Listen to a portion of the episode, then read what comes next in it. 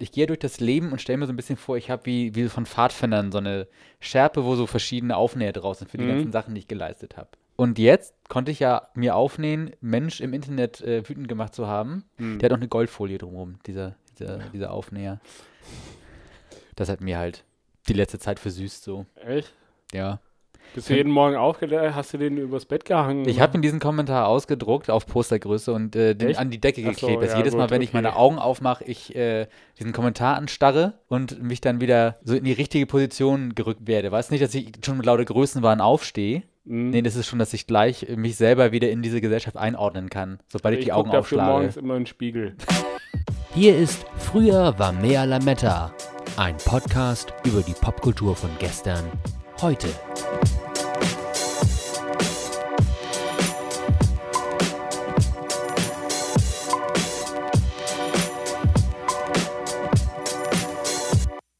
Ja, hier sind zwei Menschen, die noch nichts Besonderes in ihrem Leben geleistet haben. Live aus Hamburg für Folge 8 von Früher war mehr Lametta. Ich bin der Flo. Ich bin der Philipp. Und heute wollen wir über die Cosby Show reden.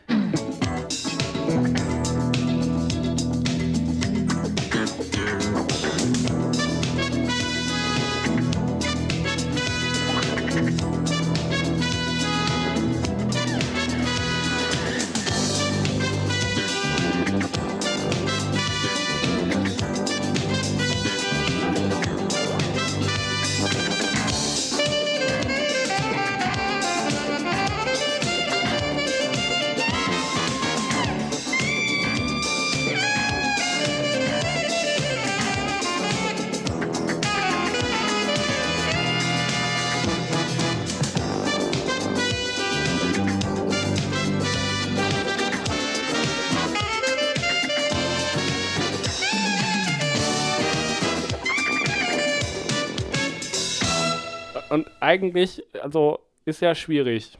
Aber da kommen wir später noch dazu. Ja, es ist, es ist so ein bisschen wie so ein Minenfeld, glaube ich. Äh, Das ist nicht nur ein bisschen so, das ist eins. Also potenziell ähm, explosives äh, Thema, die Cosby Show. Philipp, du hast die Eckdaten. Die Eckdaten, ja richtig, habe ich. Das ist eine Serie, die kom fast komplett an mir vorbeigegangen ist in Mal, Original. oh, mal wieder, was komplett an dir vorbeigegangen ist, Philipp. Also immerhin zum ich Ende, erkenne einen Trend. Zum Ende, zum Ende immerhin war ich schon fünf Jahre auf diesem Planeten. Und zwar äh, Erstausstrahlung der Fol ersten Folge 20.09.1984 in Deutschland. Knapp drei Jahre später, am 5.2.87, damals noch auf dem ZDF. Insgesamt wurde die Serie von 84 bis 92 produziert, umfasst 201 Folgen in acht Staffeln, was ich eine Menge Holz eigentlich immer noch finde, ne? Ne, die haben schon so um die 25 Folgen pro Staffel produziert, dann meistens. Stimmt. Das war schon mehr als heute. Was aber auch der Grund da, dafür ist, dass heutzutage äh, Serien eine, eine etwas höhere Qualitätsdichte haben. Also das Genre der Sitcom ist ja auch gerade ein bisschen schwierig besetzt, ne? Also du bist da sowieso mal, wirst mich gleich wieder eines Besseren belehren, aber also wirklich eine, die so ein bisschen den Generalanspruch wie die Cosby Show hat, halt, gibt es nicht mehr. Es gibt halt diesen Nerd-Kram und Big Bang, aber sonst How I Met Your Mother vielleicht noch. Das war so Also es gibt auf jeden Fall ganz wenige noch dieser klassischen Familien-Sitcoms. Also die sind tatsächlich fast ausgestorben. Lustigerweise war die Cosby Show damals der Neuanfang der Familien-Sitcom. Also vor der Cosby Show gab es lange Zeit keine großen Familien-Sitcoms in den USA. Das war also ein ganz großes Ding, die Familien-Sitcom. Also in den, in den 50ern, also da ist das Fernsehen so wirklich Mainstream wurde, da gab es auch dann ganz große Serien wie was nicht, Father Knows Best und, äh, und äh, Leave It to Beaver zum Beispiel, die wirklich äh, so Straßenfegersendungen waren. Und das sind halt diese typischen Serien gewesen, wo der, der Vater dann von der Arbeit nach Hause kommt, den Hut abnimmt und den Mantel auf die Garderobe hängt und sagt, Honey, I'm home. Weißt du, so, so ungefähr. Und das halt immer dieses total heile, diese total heile Familienwelt vermittelt Ja, hat. ja. So, Also, ganze, äh, Fernsehen wir haben uns lieb, wir haben Konflikte, aber die können wir auch alle gemeinsam lösen und Fernsehen bla als bla. Erziehungsmittel der Gesellschaft. Genau. Dann gab es lange Zeit äh, so, so nix. Da wurde dann so ein bisschen rumexperimentiert, so in den 70ern, so mit äh, alternativen Familienkonfigurationen. Und dann gab es, dann ist eh die ganze Sitcom so ein bisschen abgestunken. Ne? Dann war das dann, dann waren unter den Top 10 Sendungen vielleicht nur noch zwei Sitcoms, sondern nur noch eine Sitcom. Und dann kam halt gleichzeitig mit einem etwas konservativeren äh, Grundtenor in Amerika, Reagan-Präsidentschaft und so weiter, dann gab es wieder, Mensch, vielleicht sollten wir uns mal wieder auf äh, die nukleare Familie besinnen und die Stärke der Familieneinheit. Und dann, Ich glaube, dieses nukleare Familie, das hatten wir schon mal, das funktioniert im Deutschen nicht so gut. Und wenn ich nukleare Familie sage, dann meine ich natürlich die Familie. Nicht, dass es jetzt zu Missverständnissen kommt.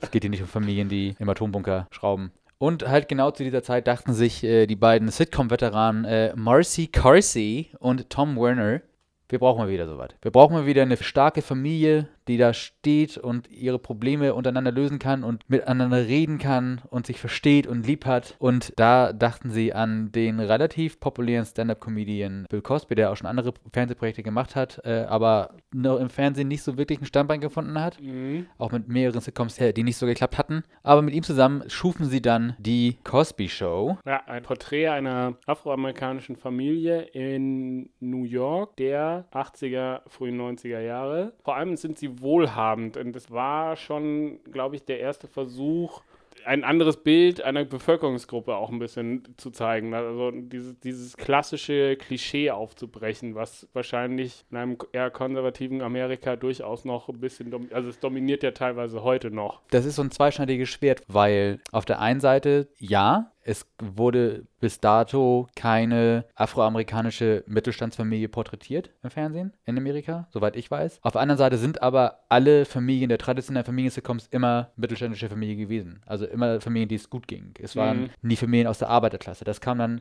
in den 70ern so ein bisschen hoch, aber dann halt nach den Cosbys in Persona von äh, einerseits natürlich den Simpsons und andererseits aber auch Roseanne, die beide sehr erfolgreich liefen, ähm, im direkten Duell Zählen quasi da mit, mit der äh, Cosby Married with Children, also hier. Ja, ähm, auch, als ja, quasi, äh, als quasi direkte Wie äh, Persiflage.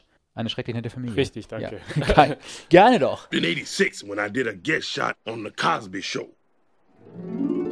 Hey, kids, meet Grandpa Murphy. We have three grandpas already. This one is a great jazz musician. Oh, they all are. Oh, oh. You see, the kids, they listen to the rap music, which gives them the brain damage with their hippin' and the hoppin' and the bippin' and the boppin', so they don't know what the jazz is all about. See? Jazz is like jello pudding pop. No, actually, it's more like Kodak film. No, actually, jazz is like the new Coke. It'll be around forever.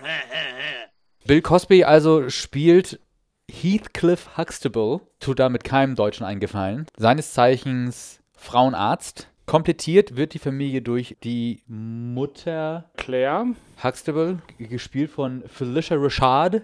Äh, später noch in Psych und Creed, also dem Rocky-Reboot, dem jüngeren jetzt, nochmal aufgetaucht ist. Er spielt aber auch nochmal Bill Cosbys Ehefrau in der Serie Cosby, die von 1996 bis 2000 lief, die ich aber nie geguckt habe. Also Bill Cosby hatte nochmal ein Sitcom-Format. Genau, zu den Kindern, ich, ich habe jetzt nicht so wirklich Lust, die alle durchzugehen, weil das sind halt schon relativ viele Kinder, die da auftreten. Witzigerweise sind es ja ganz am Anfang ist es ja eins weniger. Ja, im Pilotfilm hieß es, ich glaube, wir haben vier Kinder und Ja. am nächsten, in den nächsten Folgen sind es doch mal fünf. Ja, aber also es ist, sie heißen Sandra, Denise, Theo, Rudy und Vanessa. Äh, Rudy ist die kleinste, jüngste.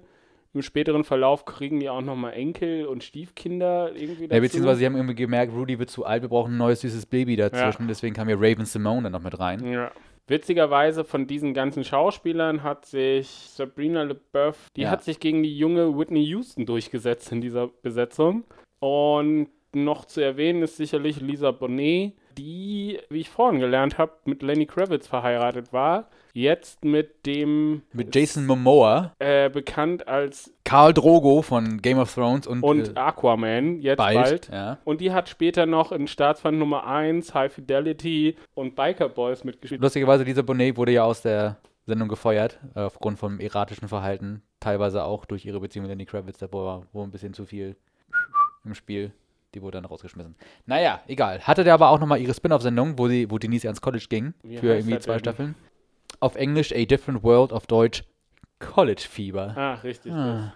Habe ich damals, glaube ich, sogar auch geguckt. Genau, also äh, nochmal kurz. Cosby Show, eine der erfolgreichsten Sitcoms aller Zeiten. Ich glaube, auf der ewigen Bestenliste tatsächlich, glaube ich, ganz oben anzusiedeln. Zumindest von den Einschlagquoten. Jetzt, Mhm. also qualitätstechnisch, da kommen wir da nochmal drauf zu sprechen. Ja. In den letzten Jahren der Serie nahm die Popularität leider etwas vermehrt ab. Man hatte gemerkt, die Serie versucht so ein bisschen den Kurs zu korrigieren, haben dann nochmal so, ein, so eine junge, hippe Cousine noch eingeführt, was dann auch nicht geklappt hat. Da waren die meisten Kinder auch schon ausgezogen und es war halt, äh, man hat gemerkt, dass das läuft alles nicht Ich mehr glaube, so der richtig. war, der Zeitgeist war dann halt auch einfach weg. Nee, es war tatsächlich, glaube ich, so, dass der, der, das Grundverlangen dieser heilen Familienwelt, das im Fernsehen zu sehen, das war, glaube ich, dann irgendwann wieder out. Ich glaube tatsächlich, dass es echt so ein, so ein generelles Gesellschaftsempfinden war, dass wir jetzt ähm, Serien gucken möchten, die, die dem ganzen Familienmodell vielleicht ein bisschen kritischer gegenüberstehen, beziehungsweise auch das Ganze etwas mehr auf den Arm nehmen können, als dieses ganze äh, heile Familien. Also A, im Kern ist ja das auch ein Familienbild, das auch in den frühen 90ern schon nicht mehr so aktuell war. Gleichzeitig ist das halt nach außen hin immer, das bricht ja jetzt erst so langsam auf, dass wir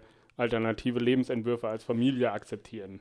Trotzdem kannst du aber innerhalb des Gerüstes der Familie verschiedene Geschichten erzählen. Ja. Ne? Und ich glaube tatsächlich, dass du kannst ja auch zwei Arten Fernsehen gucken. Entweder möchtest du, dass das Fernsehen die Probleme, die du selber hast, aufgreift und daraus irgendwie einen Witz machst, oder du willst was gucken, wo es halt alles äh, schön und gut ist, um halt äh, einen gewissen Eskapismus zu betreiben. So, wenn du dann merkst, dass das, das catcht mich nicht mehr so, dieses Mhm. ganze heile Welt-Ding. Ich gucke lieber Sachen, die mich in meinen Problemen verstehen und äh, daraus witzige Storylines entwickeln, ist es halt Ja, aber ich glaube auch, auch mit dieser diese ersten drei, vier, fünf Staffeln, also die erste Teil der Serie in, in Staffellänge sozusagen den Kern beschrieben hat und dann mit, mit Dingen, also wenn, wenn Theo halt auszieht, er ist der Mittlere, dann ist halt auch so der Zenit, Zenit dieses, dieser Erzählung erreicht.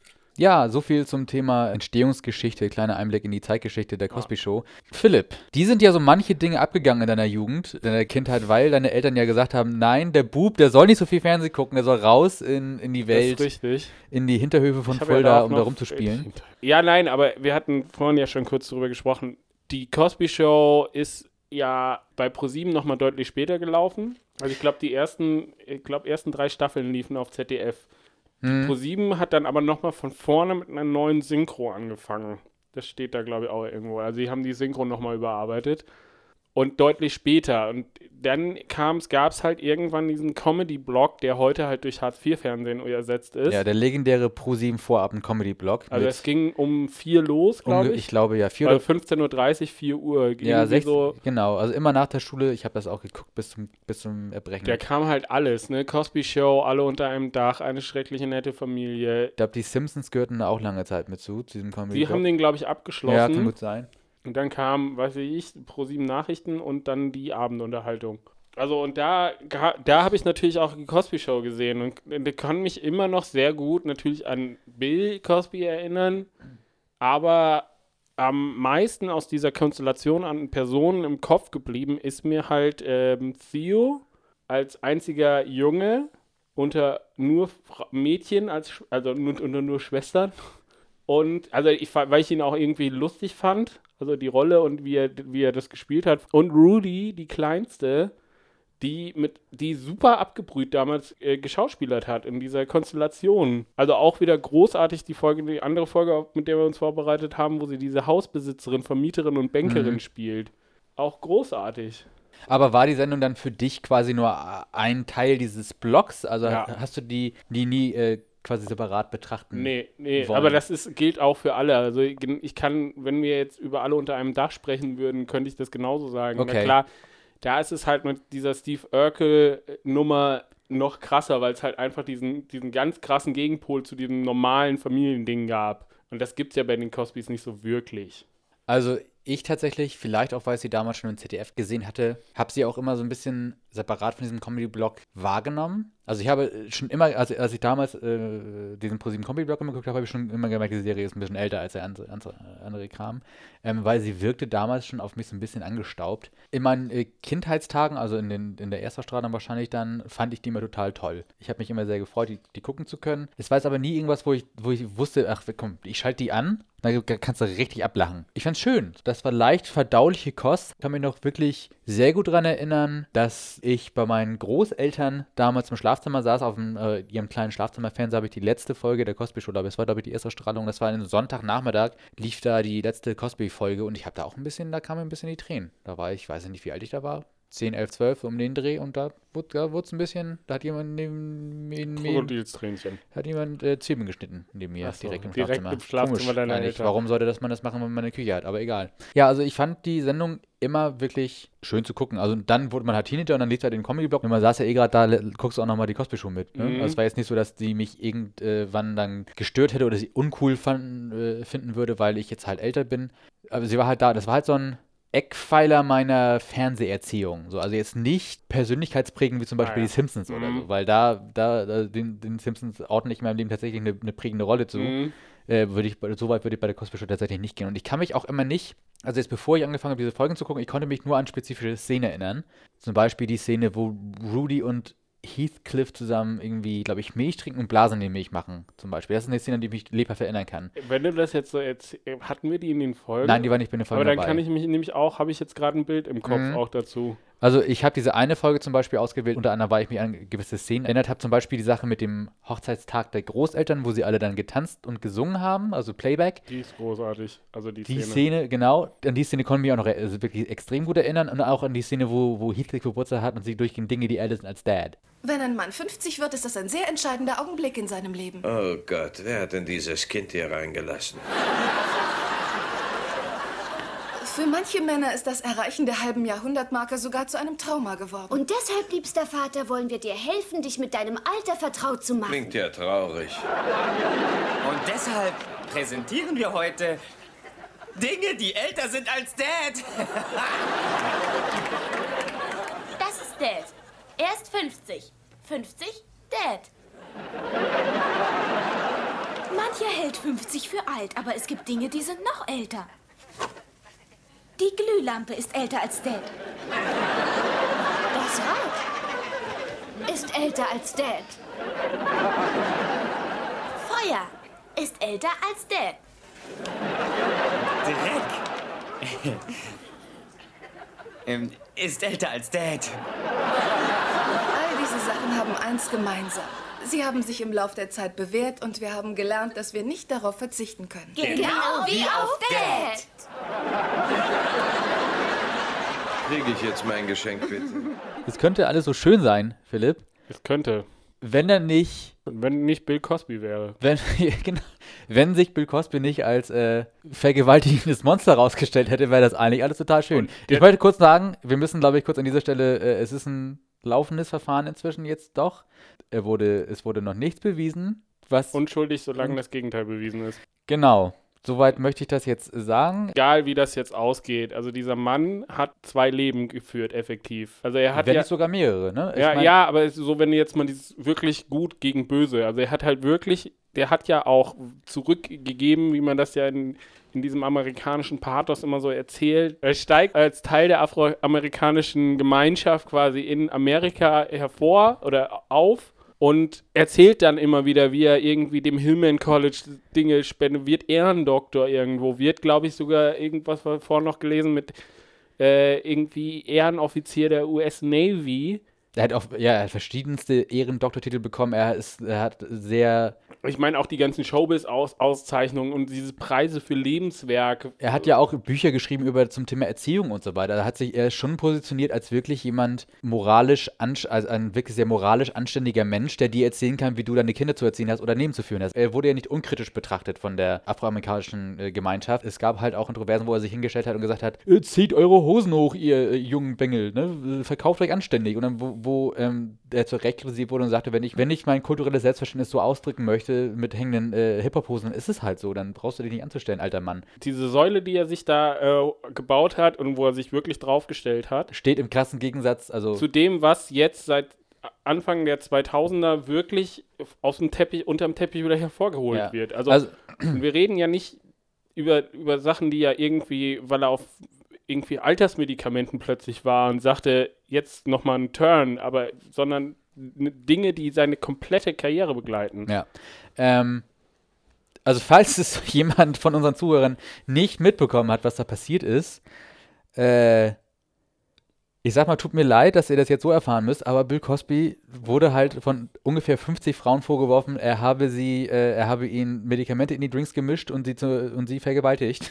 Das ging halt, also die Vorwürfe stehen schon lange im Raum. Wurde medial minimal verfolgt damals, glaube ich. Äh, es gab auch Anfang, glaub, ich glaube 2011, 2012, 2013, so um die Ecke, hatte Bill Cosby auch ein neues Comedy-Special und war dann auch halt Gast in, bei der Daily Show, habe ich ihn gesehen und auch gedacht, hm, der ist schon 80, aber der ist ja immer noch ganz gut dabei so. Und kurz darauf ging das los. Also es gab einen äh, Comedy-Auftritt von dem äh, US-Comedian Hannibal Buress, indem er direkt Bezug nahm halt auf die Vorwürfe zu Bill Cosby und äh, warum auch immer, das äh, wurde ein, der Mitschnitt äh, dieses, äh, ich glaube, irgendwie ein, anderthalbminütigen äh, Comedy-Bits wurde auf einmal viral und ging ab wie Schmitz Katze und auf einmal war überall zu lesen, äh, Bill Cosby, Vergewaltigung und, und mehr und mehr und mehr Frauen traten halt aus dem Hintergrund hervor und verstärken halt diese Vorwürfe. And it's even worse because Bill Cosby has the fucking smuggest old black man public persona that I hate. This gets on TV. Pull your pants up, black people. I was on TV in the 80s.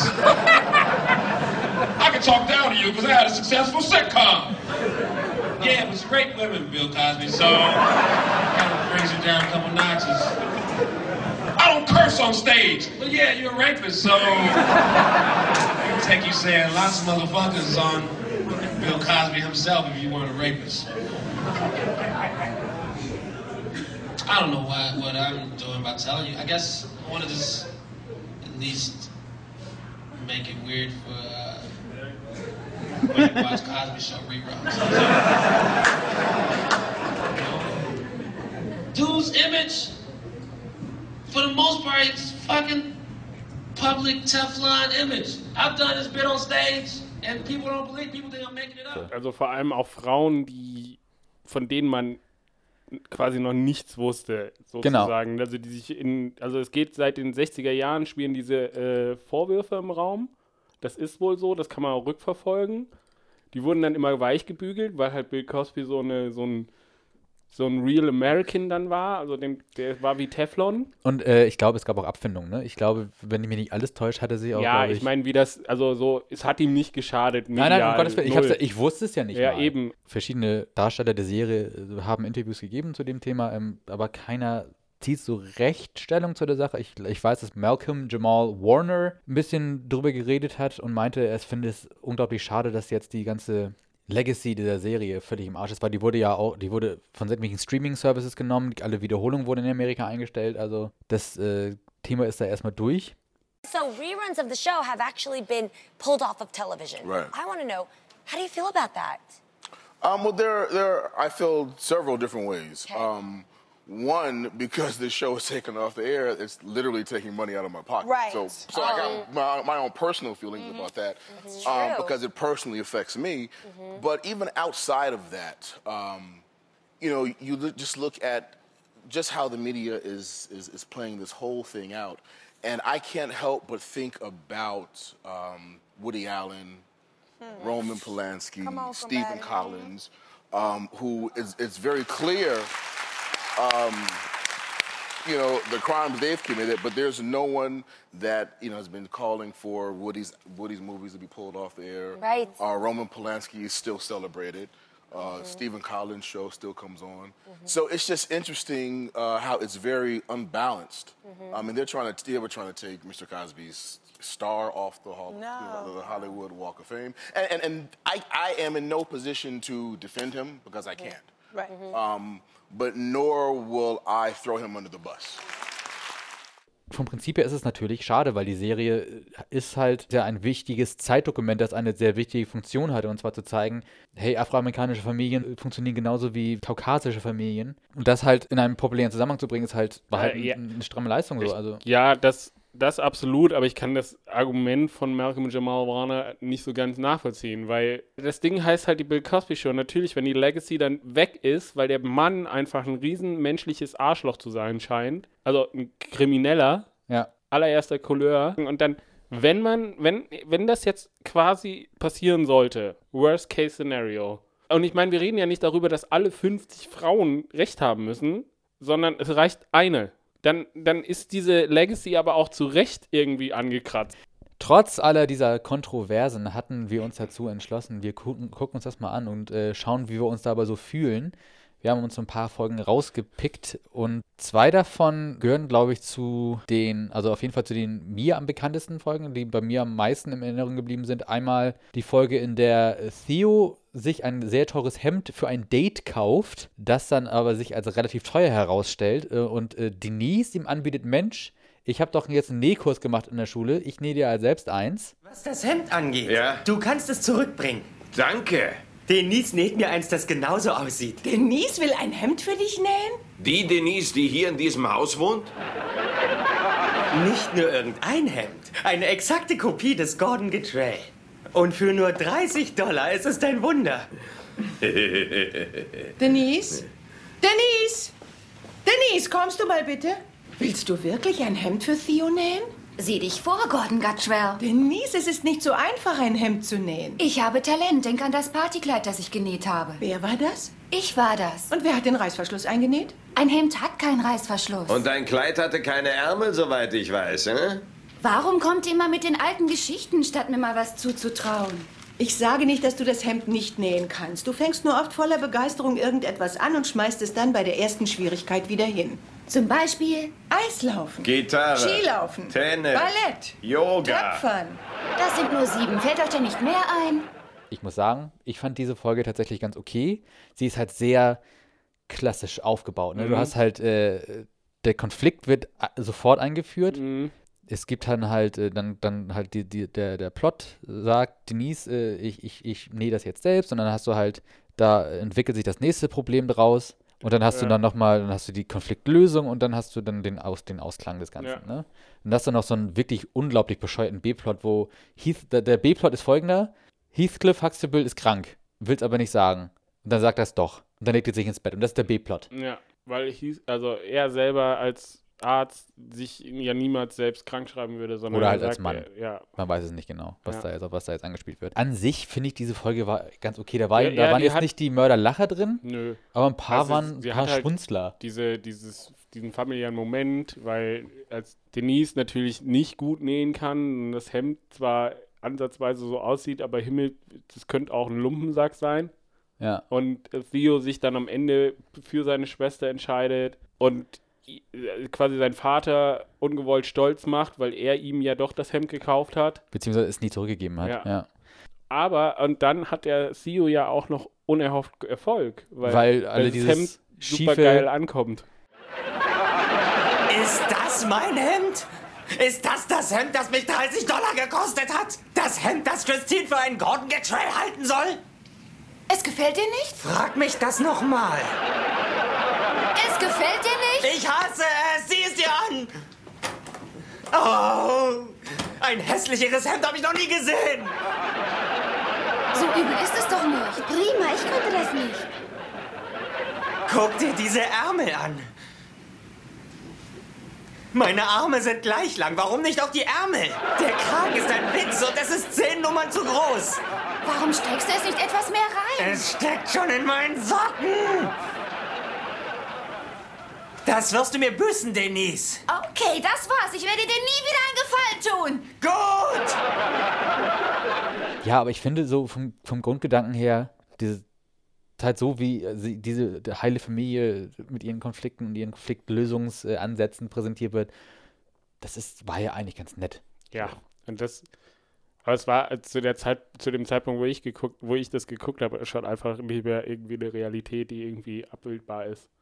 Also was mir wirklich unglaublich negativ aufgefallen ist, ist dieser Laugh-Track, ähm, der der deutschen Version exklusiv äh, vorbehalten ist. Ähm, kurz mal zum Hintergrund. Warum, also das ist halt, der klingt halt wirklich so, als ob jemand am Keyboard sitzt Mhm. und halt so drei Lacher hat. Ähm, das Problem halt in der deutschen Version ist, warum der sich immer gleich anhört, ist nämlich, dass damals bei der Synchronisation war das nicht so, dass man einzelne Tonspuren bekommen hat, sondern mussten halt komplett den ganzen Ton wegmachen, die mussten den ganzen Ton neu machen. Das, äh, das heißt, die ganzen Lacher, weil das wurde ja vom Live-Publikum aufgezeichnet, also die waren ja echt die Lacher. Die hatten ja ein Publikum da sitzen, das Mhm. dann auch wirklich gelacht hat. Das wurde, das wird ab und zu, glaube ich, bei Serien mal ein bisschen, äh, ne? Es gibt diese Warm-Upper und die Leute, die die Signale geben und es gibt ja auch diese legendären Genau, ge- genau. Und außerdem, ab und zu wird es auch nochmal digital ein bisschen Ja. erweitert, das Lachen. Ähm, jedenfalls war das halt so, dass in der deutschen Version auch die Lacher halt rein synchronisiert werden mussten und die hatten halt anscheinend nur drei gerade da auf ihrer Soundtrack-CD. Das hat sich auch bei mir so eingebrannt. Der ist so markant, dieser, dieser Lacher. Weil Mhm. dieses, das ist wie so Ebbe und Flut so ein bisschen, du, es rollt dann halt so an wie so eine Welle am Meer. So.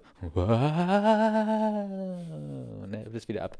Das merkst du auch, das habe ich damals auch gemerkt in, dieser Szene von der einen Folge, die wir auch geguckt haben, wo die, die äh, Großeltern ihren Hochzeitstag haben und wo sie gesungen haben. Und du hast gemerkt, da haben sie gesungen, da konnten wir jetzt nicht nachsynchronisieren, deswegen sind da auch die Original-Lacher noch drin. Und das Publikum ist so total ausgerastet. Und dann habe ich schon gedacht, hä? Was? Die klingen ja ganz anders als jetzt auf einmal, dieses komische Publikum. Also finde ich Tiere störend, diese, diese, diesen Laugh-Track. Ja, ansonsten, wie gesagt, ähm, war jetzt nicht die, die, die witzigste Sendung überhaupt. Also Lacher gab Also es jetzt war nicht. so- es war halt jetzt, wenn die ganze Kontroverse nicht wäre, ist es einfach wirklich was, was Nettes, das kann man sich antun, das plätschert so nebenbei hin und da hast du nicht wirklich die Höhen und nicht wirklich die Tiefen, sondern und das ist einfach nur ganz positiv, aber auf eine sehr naive Art und Weise trotzdem abwechslungsreich. So. Also wenn du so einen so einen Dreiklang aus Gagdichte, Gesellschaftsabbild und Charakterbestimmung oder Besetzung machen würdest, wäre das halt mega ausbalanciert. Also das hat weder in die eine noch in die andere oder die dritte Richtung irgendwelche Ausreißer. Die sind, die, die ist so perfekt und harmonisch abgebildet. Das hat halt keine Ecken und Kanten so. Du grinst manchmal so leicht freudig debil vor dich hin, weil irgendwas dann doch ganz witzig ist. Aber der Rest ist halt einfach nur angenehm. Und das geht halt immer trotzdem nur so weit, bis nicht dann äh, das Ganze in so eine gewisse sexuelle Richtung geht, wenn halt Bill Cosby mit, mit, mit Claire Huxtable so ein bisschen rumschäkert. Und das ist halt, da fühl, da habe ich wirklich mich unwohl bei gefühlt bei solchen Interaktionen. Ja. Also, solange es nicht darum ging, war, war alles fein, aber sobald es dann so Richtung Schlafzimmer ging oder die beiden in ihrer- einer gewissen Zweisamkeit, da wurde mir immer so ein bisschen anders. Das war jetzt nicht in der Folge, aber in der anderen Folge, die wir geguckt haben, dann lagen die beiden am Ende im Bett und dann hat er sich irgendwie so rübergewälzt und äh, da kommt er mit seinen kalten Füßen an und sagt, nein, nicht. Und dann sagt er, ja, doch, eben, ne? Dann, Ja, ich- das- dann da- nur deine kalten Füße, nein, das ganz, doch, ganz. Und das, das da wurde mir echt anders. Ja. Und das ist echt äh, unschön. Ja. Cliff, deine Füße sind wie Eis. Deswegen stecke ich sie auch bei dir unter die Decke. Kannst du eventuell so freundlich sein und sie erst auf deiner Seite anwärmen? Jetzt sind sie nicht nur kalt, sondern auch einsam.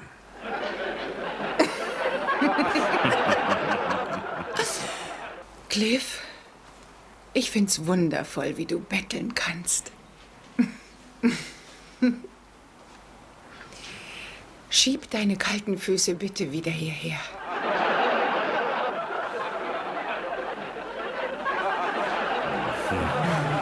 Nur deine Füße, ja, nur deine Füße. Nur deine Nur Füße. deine Füße, ja, nur deine Füße. Nur deine Füße, ja, nur deine Füße. Nur deine Füße, nur deine Füße. Wow, Baby! Gut, äh, die zweite Folge, auf die wir nochmal kurz eingehen wollen, ist äh, vielleicht, also ich würde sagen, die bekannteste Cosby-Show-Folge, die auch, also sollte es irgendwann mal eine Sitcom-Folgen Hall of Fame geben, würde ich diese Folge da äh, rein nominieren. Jetzt mal, wie gesagt, nochmal Sternchen dran, abgesehen von der Kontroverse um Bill Cosby. Mhm. Ähm, das ist die Folge, in der Theo meint, er könne das, äh, das wirkliche Leben da draußen total gut meistern und äh, seine Eltern ihn quasi ausziehen und so tun, als ob sie Vermieter und Arbeitgeber und sonst was wären und er vor die Herausforderung gestellt wird, mal 24 Stunden in der realen Welt zu leben, wenn alle seine Familienmitglieder Rollen in dieser realen Welt spielen. Und was das Allerbeste ist, anfangen zu modeln kann man mit 18. Ach, du glaubst, dass du mit 18 schon auf eigenen Füßen stehen kannst? Aber ja doch. Denn als Model, da mache ich mal die Megamäuse. Ja, aber bis du erstmal die Megamäuse hast, machst du am Anfang womöglich klitzekleine Mäuse. Und mit diesen paar Mäusen wirst du dir eine Wohnung mieten müssen und dir alle Sachen besorgen, die sonst noch nötig sind. Wenn's dann mal soweit ist, werde ich bereit sein. Deine Zuversicht ist imponierend. Hey Dad, ich weiß, was ich mache. Wirklich? Ja, ich weiß, dass ich mal ein neues Auto, schicke Sachen und eine tolle Wohnung haben werde. Tja, bei dir klingt das ganz einfach. Ist doch simpel. Also dann, bis morgen. Also nochmal kurz äh, zusammengefasst, Theo äh, zerwirft sich ein bisschen mit seinen Eltern, also zerwirft sich nicht, er äh, Ich glaube, Auslöser in- sind schlechte Noten oder so irgendwas. Nein, Auslöser ist, dass er sich bei allen Leuten irgendwie Geld ausgeliehen hat Ach. und niemanden zurückzahlt. Und äh, insofern äh, trotzdem die steile Behauptung auf, äh, aufstellt, dass er schon genug gelernt hat in seinem jungen Leben, um die Herausforderungen der realen Welt da draußen selber meistern zu können. Und äh, seine Eltern versuchen, ihm eine Lektion zu erteilen.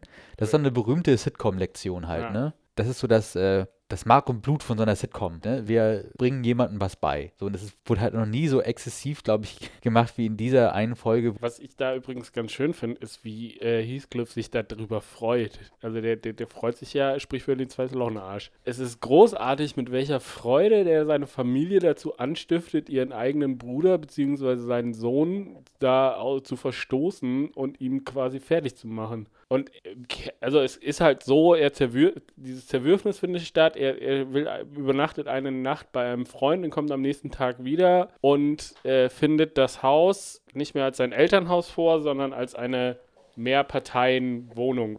Hey Vanessa. Ich bin nicht Vanessa. Was? Mein Name ist Margot Farnsworth. Äh, was ist denn das für ein Blödsinn? Tja, ich bin Margot Farnsworth. Ich habe in diesem Gebäude eine Wohnung. Was immer du sagst, Margot. Oh, warten Sie, jetzt weiß ich, wer Sie sind. Der Hauswirt sagte, dass ein junger Mann, der 18 ist und auf eigenen Füßen steht, vorbeikommt, um eine Wohnung zu mieten. Hä?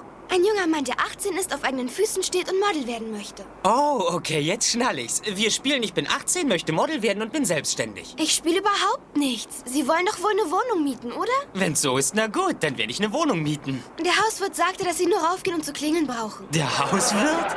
Ja, alle Mietshäuser haben doch wohl einen Hauswirt, oder? Hm, aber klar doch, Vanessa. Wer ist Vanessa? Komm, vergiss es.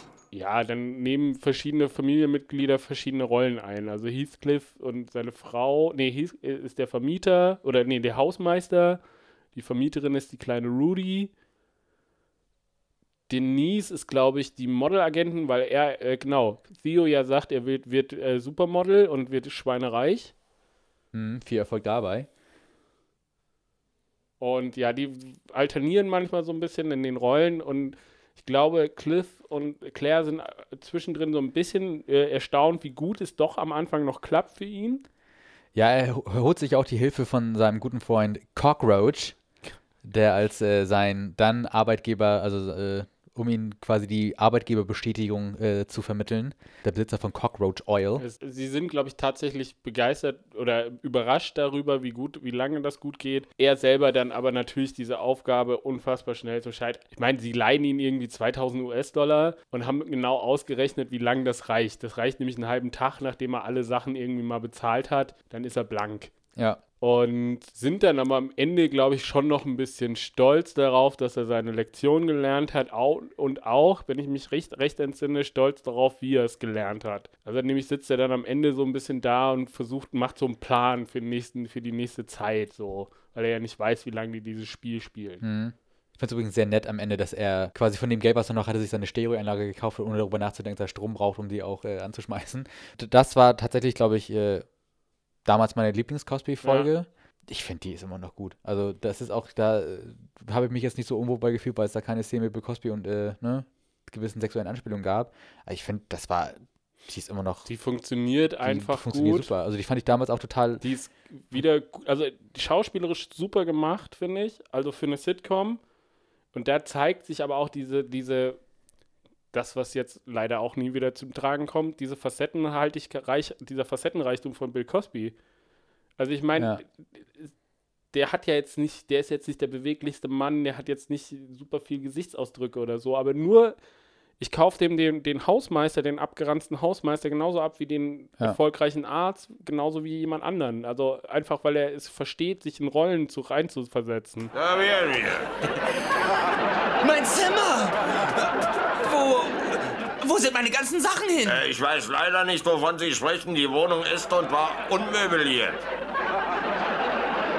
Ihr habt einfach mein Zimmer zerstört. Ach was, so hat's der letzte Mieter nur mal hinterlassen, als er ausgezogen ist. Okay, okay, okay, unmöbliert ist klar. Und die Miete ist, hä? 600 Dollar im Monat. Für ein Zimmer? Tja, so viel kostet das heutzutage. Sehen Sie, Sie haben einen schlechten Zeitpunkt gewählt. Hätten Sie zum Beispiel versucht, hier 1942 einzuziehen, hätten Sie das ganze Haus kriegen können für 250 Dollar. Okay, ich nehme Sie. Zement mal bitte, wie, wie, wie alt sind Sie? Dad, du weißt genau, wie alt...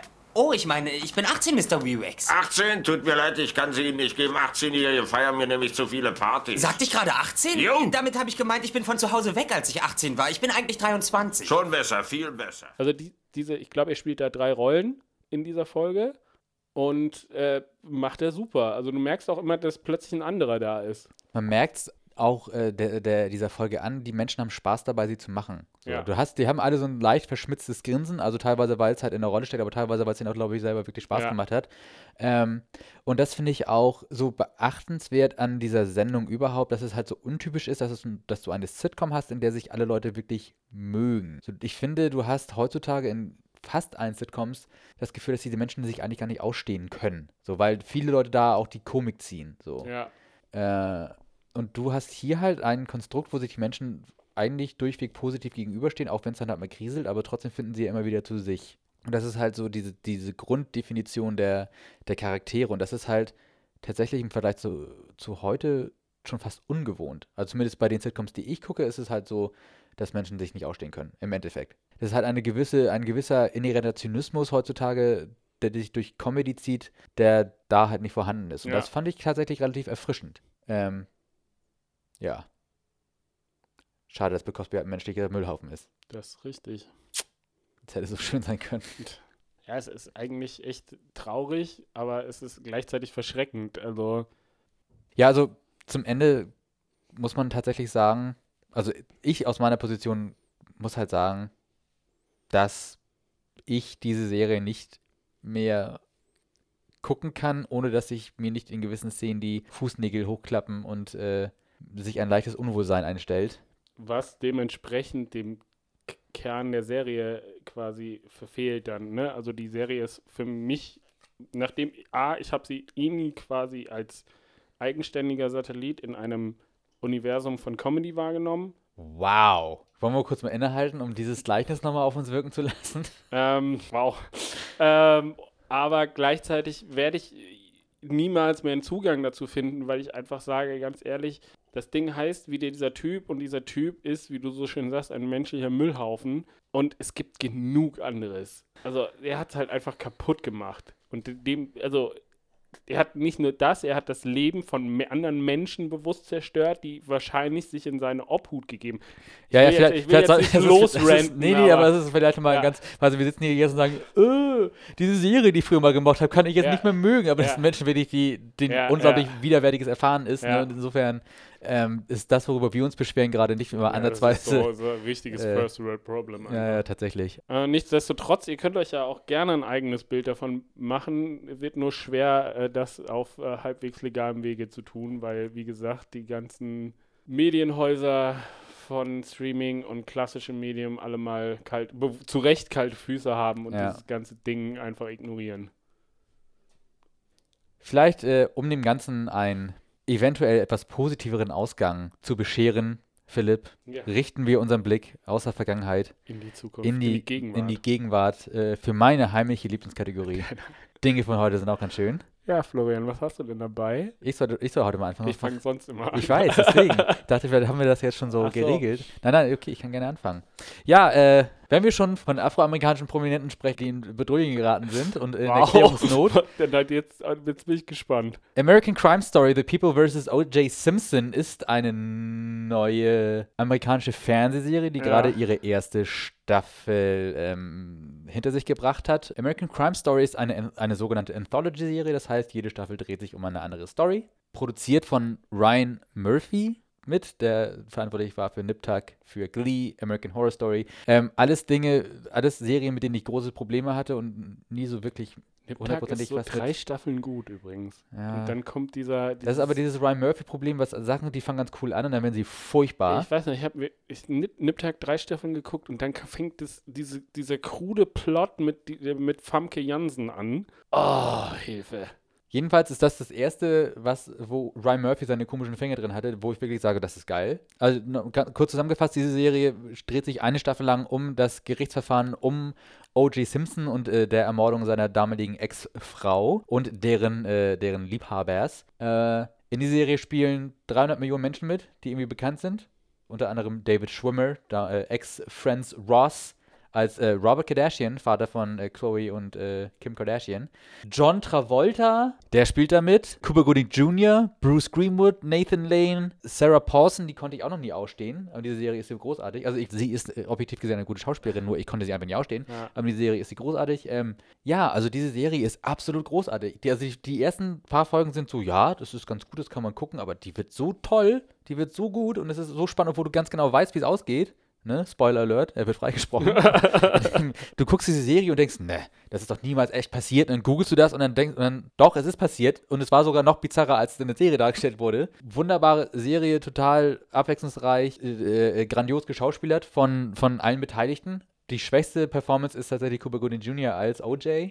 Und äh, John Travolta, ich will nicht sagen, dass er gut ist. Ich will nicht sagen, dass es eine gute schauspielerische Leistung ist, aber sie ist trotzdem großartig.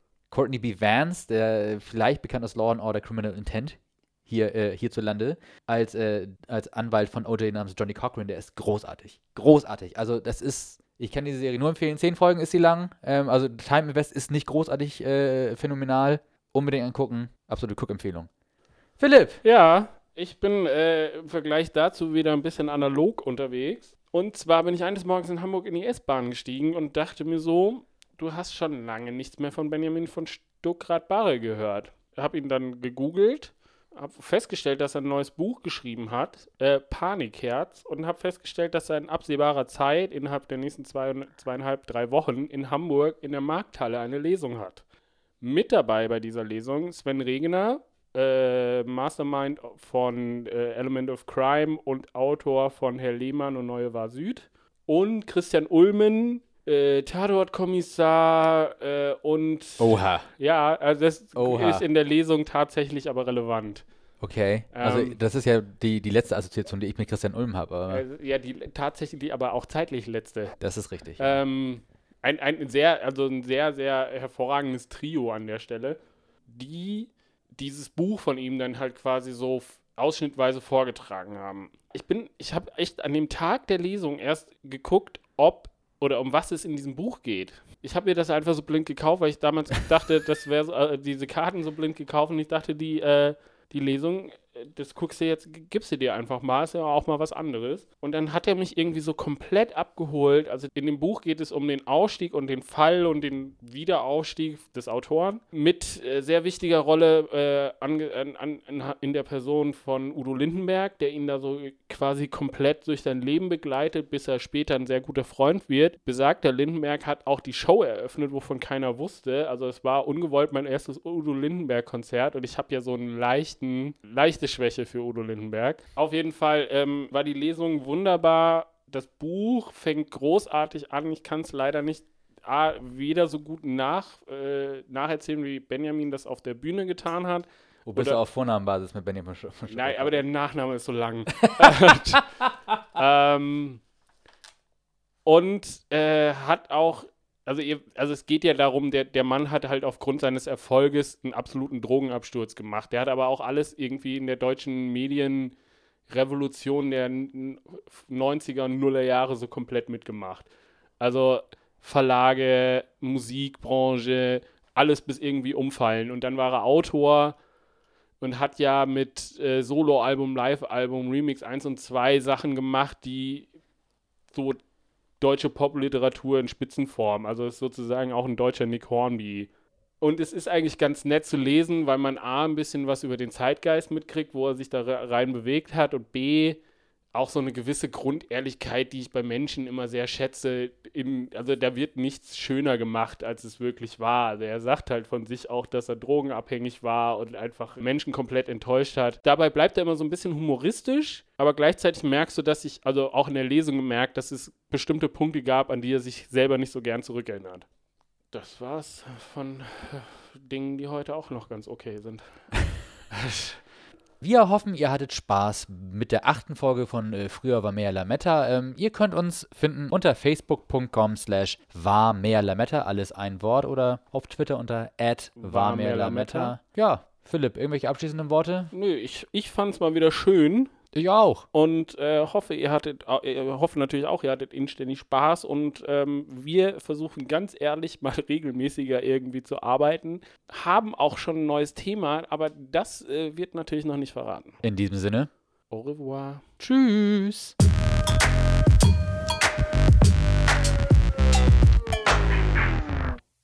Na, das war ja eine einmalige Zeitreise, was? Tja, und die ist jetzt zu Ende. Ihr könntet also ruhig abschalten. Tschüss.